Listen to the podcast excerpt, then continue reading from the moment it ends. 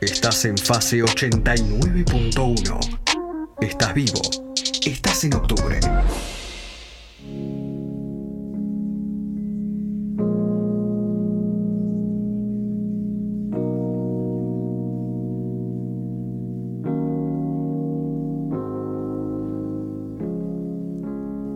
Escuchá, escuchá y autodestruite conmigo, porque hace un par de días escuché esta canción.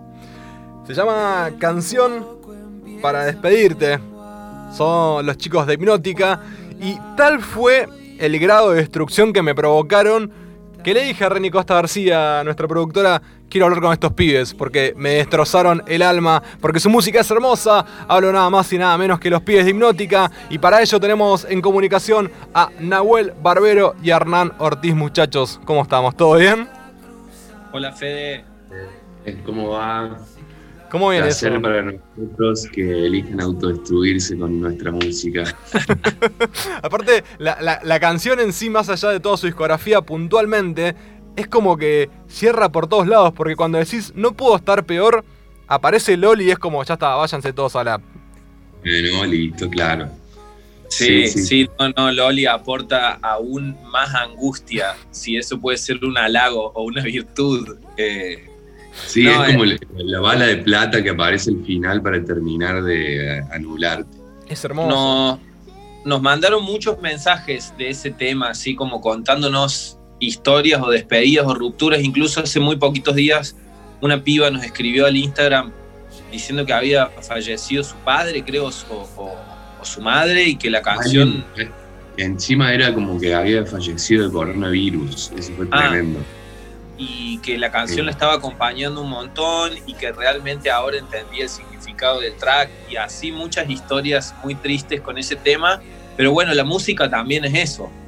Claro. Sí, y que a nosotros también nos ceba como el hecho de, de que nada, de que una, una creación nuestra pueda servir para alguien para paliar o para acompañar un sentimiento, ahí sea súper pos- positivo y feliz o una, como en este caso, una, una mala noticia, digamos. Total. Así total. que Total, es, es que la música son, son emociones, o sea, viste que uno también depende si estás contento o te pones una... Todos somos un poco border también en la vida, viste que estamos tristes, nos ponemos un- un- una canción para llorar, estamos contentos, nos ponemos algo para bailar, va mutando esto, pero igual esta canción puntualmente, eh, muchachos, eh, se, se generó en cuarentena, era un track que ya tenían en mente escrito, ¿cómo, cómo fue el proceso de producción?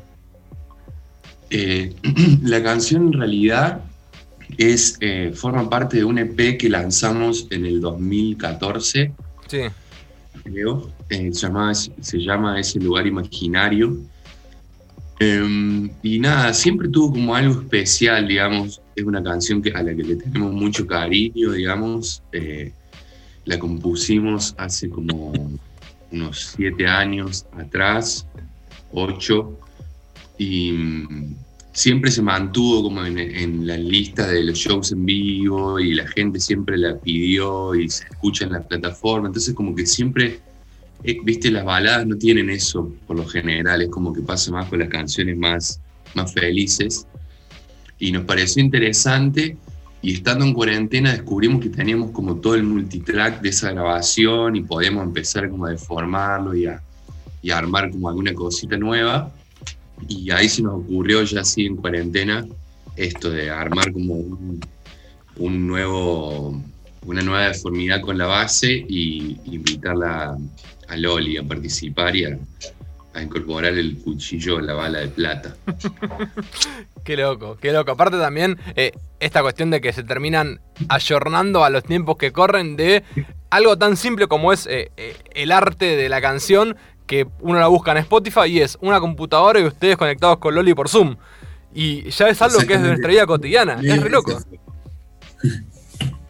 Sí, de hecho esa canción, digamos, como decía Hernán, nosotros ya teníamos algunas de las pistas que suenan, que eran de SP anterior, pero lo que tocó regrabar y después hacer la mezcla y todo, nunca nos vimos, ni siquiera nosotros dos, no hicimos nada por fuera de, de nosotros tampoco, la canción incluso la mezclamos nosotros, fue como bastante nada, un experimento y una necesidad también de, salir urgente para que no pierda el sentido y para que no pierda lo que nosotros estábamos sintiendo con, el track, que tenía un montón que ver con esto de la cuarentena, con buscarle las vueltas. Nosotros estamos a punto de, de empezar a sacar música nueva y la idea era salir en abril, mayo, debido a la pandemia, obviamente que los planes cambiaron muchísimo y también nos, generaba como muchas ganas, mucho de, deseo poder compartir algo, lo que sea musicalmente. Eso también fue una, una buena excusa para poder juntarnos con Loli y para, para darle una revisión a los temas viejos antes de salir con la música nueva y así. Total, total. Eh, para la gente que no los conoce, es muy loco el caso de Hipnótica porque uno los escucha eh, y sin conocerlos dicen, bueno, es una banda consolidada, pero la realidad es que ustedes son pibes, eh, son pendejos que están arrancando en la música, que la están peleando más allá de que tienen su bagaje, pero quiero hablar de esta cuestión de lo que significa a lo que han llegado y trascendido viniendo desde Córdoba. A ver, no es por subestimar a la provincia, pero ustedes son de, Río Cuarto, creo. Es un pueblito. Río Tercero. Río Tercero, bueno, más chiquito todavía o no. O sea. Sí, mucho más chico. Por eso te digo, y vienen desde allá, se impusieron en, lo que es eh, el ámbito porteño, el ámbito nacional, que no es poca cosa, irrumpieron en la escena. Eh, ¿Cómo, ¿Cómo, llevan eh, este proceso? Porque debe ser muy loco de cantar sus canciones, no sé, en un asado con amigos o, ahí en, en, su pueblo a esta locura que están viviendo hoy en día. Sí, por suerte y, gracias a quien corresponda, digamos, eh, se dio todo como muy naturalmente, digamos. O sea, nosotros somos muy amantes de la música y, tocamos y cantamos en grupos y, estamos como inquietos en esa arista desde que somos muy pendejos, o sea, desde Nahue incluso desde que tiene 5 o 6 años, yo desde un poquito más grande eh, pero como te digo, está ahí dando vueltas hace mil. Y nada, o sea, cuando llegamos a vivir a Córdoba, que como que se da esta situación, que la, gente como del interior va a la, capital, digamos, como a estudiar y eso, em, siempre compartimos música y a partir de ahí se empezó a dar esta situación de poder hacerla juntos y, parece como medio el argumento, pero fue medio así de, como pseudo accidente y, una situación natural de que fue evolucionando, que primero le gustaba a los amigos, después a los amigos de los amigos, después, che, hay que grabar algo, che, hay que sacar un disco, hay que hacer esto. Tocamos en un montón de lugares y la verdad que siempre, o sea, fue de una forma muy inconsciente, o sea, recién, yo creo que ahora hace unos tres, dos, tres años es que nosotros estamos realmente enfocados diciendo, bueno, ok, esto, haciendo las cosas deliberadamente y pensándolo y tomando esto como, como la carrera que es justamente, pero durante todo el proceso fue una cosa más lúdica y más de queremos hacer esto, digamos, como sea y donde sea.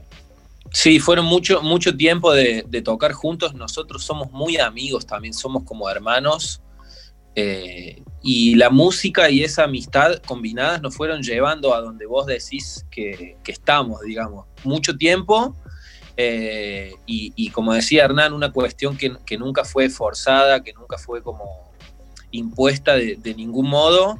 Y nada, después de un, de, un, de un, par de años para adelante, de repente nos dimos cuenta que teníamos el respeto de un montón de colegas que siempre habían sido nuestros ídolos cuando éramos adolescentes en un pueblito del interior de Córdoba y de repente poder hablar de igual a igual con ellos y que nos digan que les seban nuestra música, que quieren compartir música con nosotros, que nos vienen a ver a los shows, etcétera. Sí, los, festivales y todas esas cosas, que abrir shows grandes de grupos de afuera, fueron todas cosas que se nos fueron dando que, que nosotros, tipo, como si fuésemos un niño en, en, parque de diversiones, así como sorprendido y...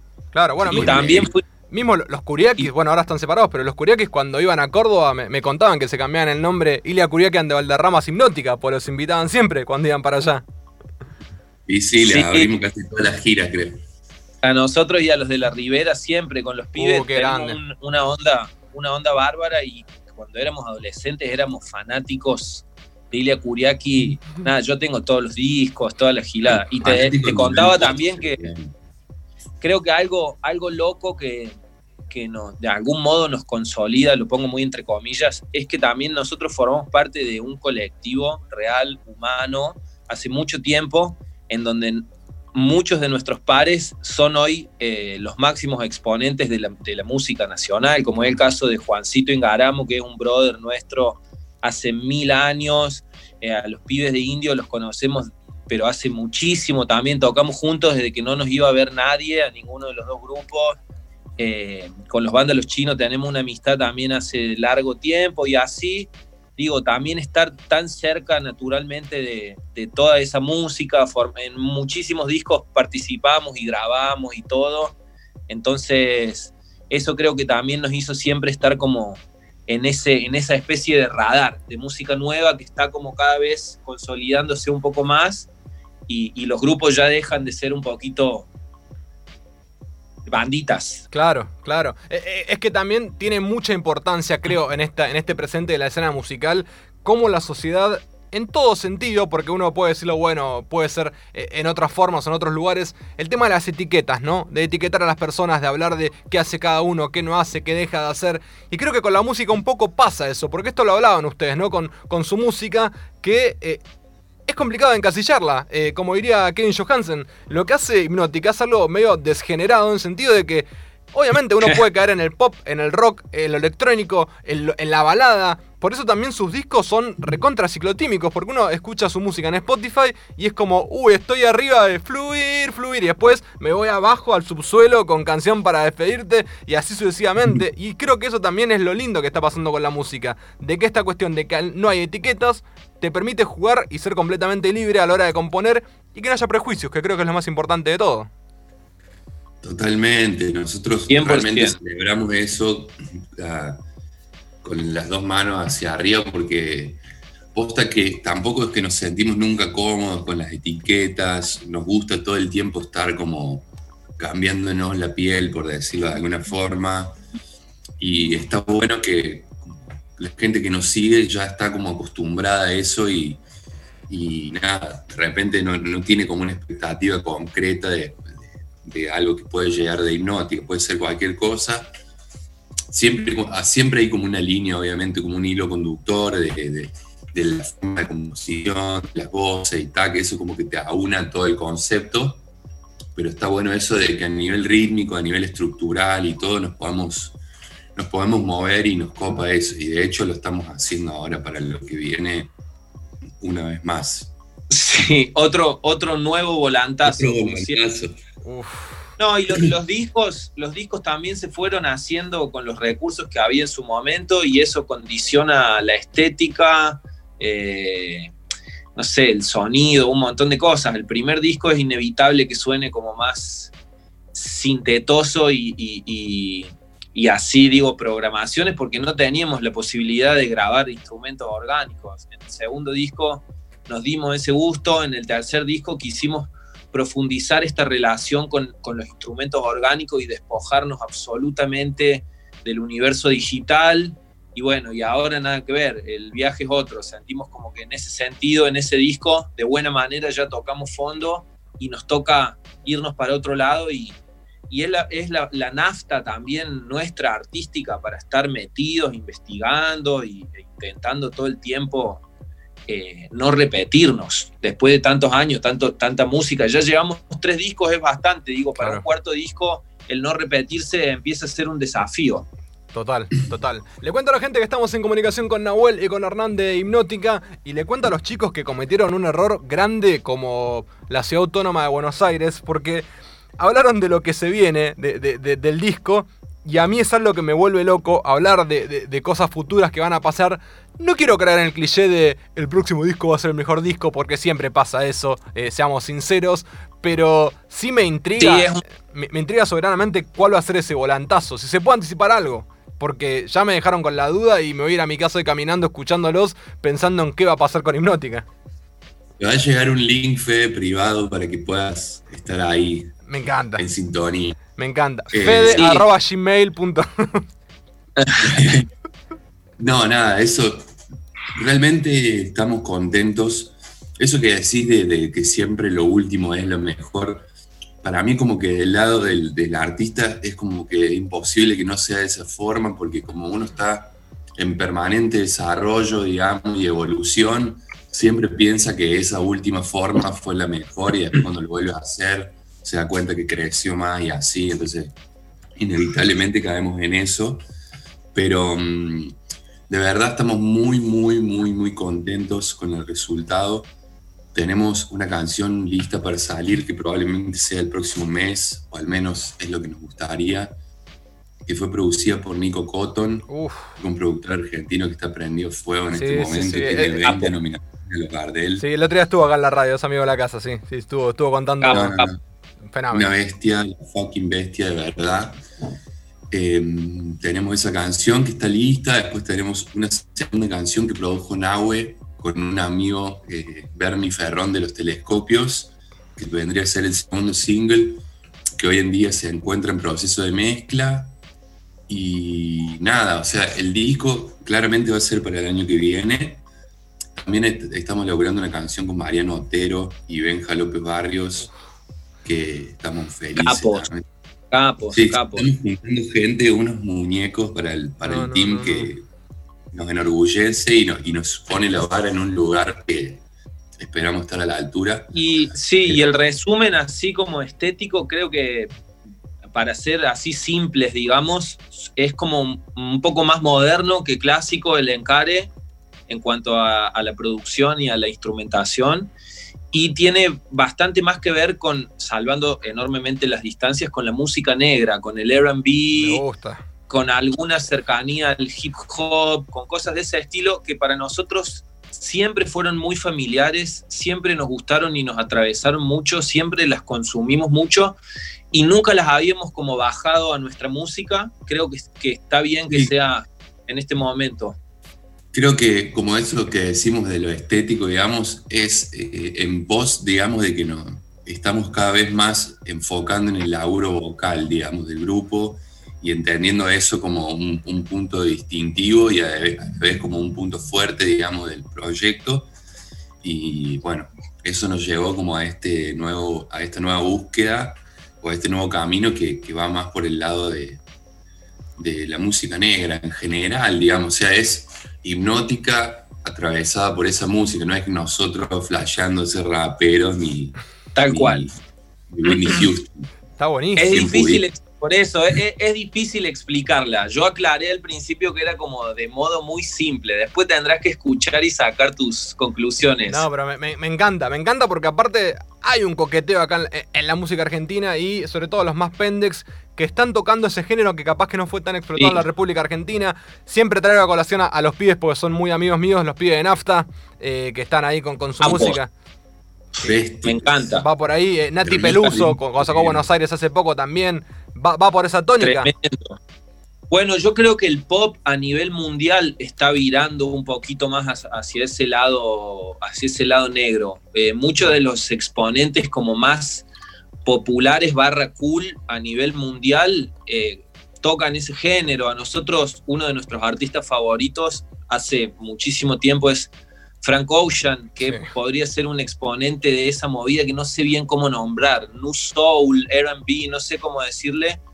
Eh, Daniel César, nos gusta mucho también lo que hace y creo que lo podríamos llegar a, a emparentar de algún modo con cierto encare de la música nueva y así. Eh, y nada, y son artistas ya muy populares que cierran los festivales a nivel mundial. Y, claro, ya dejó de ser como la música de culto y digamos pasa a ser como algo pop. Sí, no, es casual que acá en Argentina empiece a sonar más. Total, total. Eh, eh, lo que sí les recomiendo, obviamente, es un consejo, este, no sé si soy amigo de ustedes o no, pero lo, que sea un consejo de que arranquen terapia, porque obviamente la cuestión mental que va a significar para ustedes el volantazo y defenderlo en vivo, porque ya me lo imagino en mi cabeza. Va, a tener mucha data ese disco, no quiero agrandarlo, pero hay que defenderlo. Es un quilombo, Fede, es un quilombo el, volantazo en el vivo. No, pero la verdad que también los volantazos muchas veces se dan por esa necesidad o por esa búsqueda también, eh, digo, se, emparentan con cómo va a ser el show en vivo, qué nos gusta ah. del que tenemos, qué nos aburre, qué quisiéramos cambiar, qué nos gustaría plantear como, como algo nuevo, porque bueno, tocamos mucho en vivo y, y los shows después de un tiempo ya se vuelven predecibles, ya se vuelven, no sé, a nosotros no nos gusta mucho eso, entonces también cada vez que encaremos un disco, que encaremos música nueva, estamos pensando en cómo sería reproducir en vivo y hay decisiones que tomamos teniendo en cuenta eso. Así que va a ser un quilombo, pero bueno, antes de la pandemia habíamos empezado ya a, a preparar el bardo, ahora quedamos medio en offside. Me encanta, me encanta, me encanta y, ojalá que de acá a un par de, meses, bueno, obviamente ya saben que cuando salga el disco esta va a ser su casa para presentarlo, mismo también cuando saquen el tema me chiflan y hacemos otra notita, saben que octubre a partir de ahora es, su casa. Lo que sí, no quería dejar de preguntarles esto, porque en este contexto de pandemia, cuarentena, es como que ustedes vienen del futuro, porque en Córdoba están más avanzados en cuanto a etapas que en Buenos Aires. ¿Cómo, están allá? ¿Ya se están juntando ustedes a ensayar? ¿Cómo, cómo la vienen llevando? Y acá está raro, o sea, mm, veníamos bárbaro, fase 5, todo pisteando como un campeón, como solía decir el muchacho en televisión. Y mm, bueno, ahora últimamente han aumentado muchísimo los casos, hubo como mil casos, más de mil en una semana, así que mm, ahí están viendo de parar un poco la pelota. Pero por suerte, eh, sí, hay mucha actividad ya de por sí, la calle está moviéndose y nosotros con los permisos correspondientes pudimos ahí meter unas reuniones y, avanzar en laburo y tal. De hecho, yo también, el otro día que me fui a tu casa, me fui eh, por primera vez a un bar después de mil millones de años y, fue toda una experiencia. los bares, Sí, los bares acá están habilitados, no así las juntadas en, casas privadas y particulares, digamos, pero me imagino que ya en, contraste con Buenos Aires es una diferencia abismal. Yo, por ejemplo, con, los debidos permisos y, protocolos puedo ir a jugar el tenis, por ejemplo, que para mí es muchísimo ya en este año 2020, salir y hacer actividad física afuera, que te pegue un rato el sol. Yo vivo en departamento es un montón y poder salir a comer afuera cada tanto o, a tomar una birra a un bar y ver a tus amigos es un, montón. Así que. Claro, claro, claro. Así que somos, conscientes de tu privilegio. sí, total, disfrútenlo, disfrútenlo. Y, creo que la pregunta que me hago, yo siempre eh, bromeo con lo mismo, ¿dónde estuvieron toda mi vida? La pregunta es ¿dónde estuvieron toda mi vida los hipnótica? Porque ahora ya me dejaron manija, cuando vengan a, Buenos Aires hacemos un acústico y, a Nahue lo llevo al lawn tenis a pelotear un poco hacemos redonda. Por uh, favor, por favor, nosotros teníamos eh, planeado este año pseudo instalarnos en Buenos Aires ya por cuestiones laborales que cada vez nos, nos llevan más para aquel lado y habíamos alquilado un departamento. Lo tenemos. Eh, tenemos alquilado un departamento completamente al pedo hace muchos meses. ¿En qué zona? Porque no podemos ir. Eh, no sé qué barrio exactamente, pero es Coronel Díaz y Santa Fe. Se quieren caer de risa, están, a, están cinco cuadras de mi casa. ¿En serio? No, no, no, se rearmó, Fede. Literal. Bueno, listo, somos vecinos, estamos agendados, Fede, que apenas, apenas se destrabe esto, no, hacemos unas birritas, unos tenis, algo. Tenis y adelanto de música nueva. Perfecto, me vuelvo loco, me vuelvo loco. Eh, eh, esto es lo lindo de, la música, de las entrevistas. La verdad que chicos, agradezco de corazón estos minutos que, se hayan copado, eh, porque la verdad que está bueno eso. Y a mí la verdad que sinceramente me gusta entrevistar músicos, me fascina. Y más sin encuentro el sentido de su música, como fue el caso de Hipnótica, que me voló la cabeza. Y esto no es demagogia, ni estoy chupando las medias, es literal. Así que de por sí chicos, les agradezco. Ojalá que sigan los éxitos y bueno, estaremos atentos para, todo lo que se viene. Lo que sí antes de cerrar, quiero que le comuniquen a la gente sus redes sociales para que los busquen, para que los encuentren. De repente, si no los conocen, que los escuchen y que le den una oportunidad hipnótica. Bueno, ahí nos pueden encontrar en instagram.com barra hipnótica música. En Twitter es hipnótica con doble A al final, hipnótica A. Y después, bueno, pueden encontrar en todas las plataformas digitales, eh, Spotify, Hipnótica, Apple Music, Hipnótica, Deezer, YouTube. todas las que quieran, eh, síganos, no lo vamos a defraudar. Fede, gracias por la charla, sos un maestro, estuvo divina. No, gracias a ustedes, muchachos de corazón. Y para, y, ahora sí, para cerrar, eh, mi, título, yo soy locutor y además soy periodista deportivo, me obligo, estoy obligado a preguntarlo, ¿hinchas de la T o, de Belgrano? Mm, de boca. ¿No? Los dos. ¿En serio? Mira. Tiene un, tiene un justificativo. Nosotros somos de Río Tercero, no de Córdoba capital. Claro. Y en los pueblos del interior no se estila tanto ser de los equipos de Córdoba. Sos del equipo de tu pueblo y de Boca o de River o de Racing. Perfecto. Perfecto. Bueno, claro, claro. En realidad, me acuerdo yo, tipo, en la casa de mis abuelas era como que hay una se simpatiza por un club cordobés, pero se es de un club de, capital, digamos. En cambio, nuestros primos. Pero en cambio, los, nuestros, mis primos, ponele que viven acá en Córdoba, son algunos de Talleres, otros de Belgrano, pero son todos re fanáticos, pero es muy propio de la ciudad de Córdoba capitales. Claro, claro. Bueno, de hecho yo caí en el estigma de, la persona de provincia. Yo soy de Mar del Plata eh, originariamente y también me dicen, ¿vos sos Aldo Civi? No, yo no soy Aldo Civi claro, de Mar del Plata. No toda la ciudad, pero bueno. Es un instituto que de cualquier otro de Córdoba por lejos. Perfecto, perfecto. Entonces, para yo, yo, anoto los planes, ya tenemos birra, tenemos mudanza, tenemos ir a la bombonera, tenemos jugar al tenis, tenemos presentar el disco. Uf, lo que se viene para Hipnótica, hermanos. Así que les mando un abrazo muy grande y qué mejor que despedirnos justamente con la canción para despedirte de los Hipnótica Fit Loli Molina, este relanzamiento hecho en cuarentena. Escuchan a los pibes, denle una oportunidad que la rompen. Son los Hipnótica y pasaron por octubre en casa.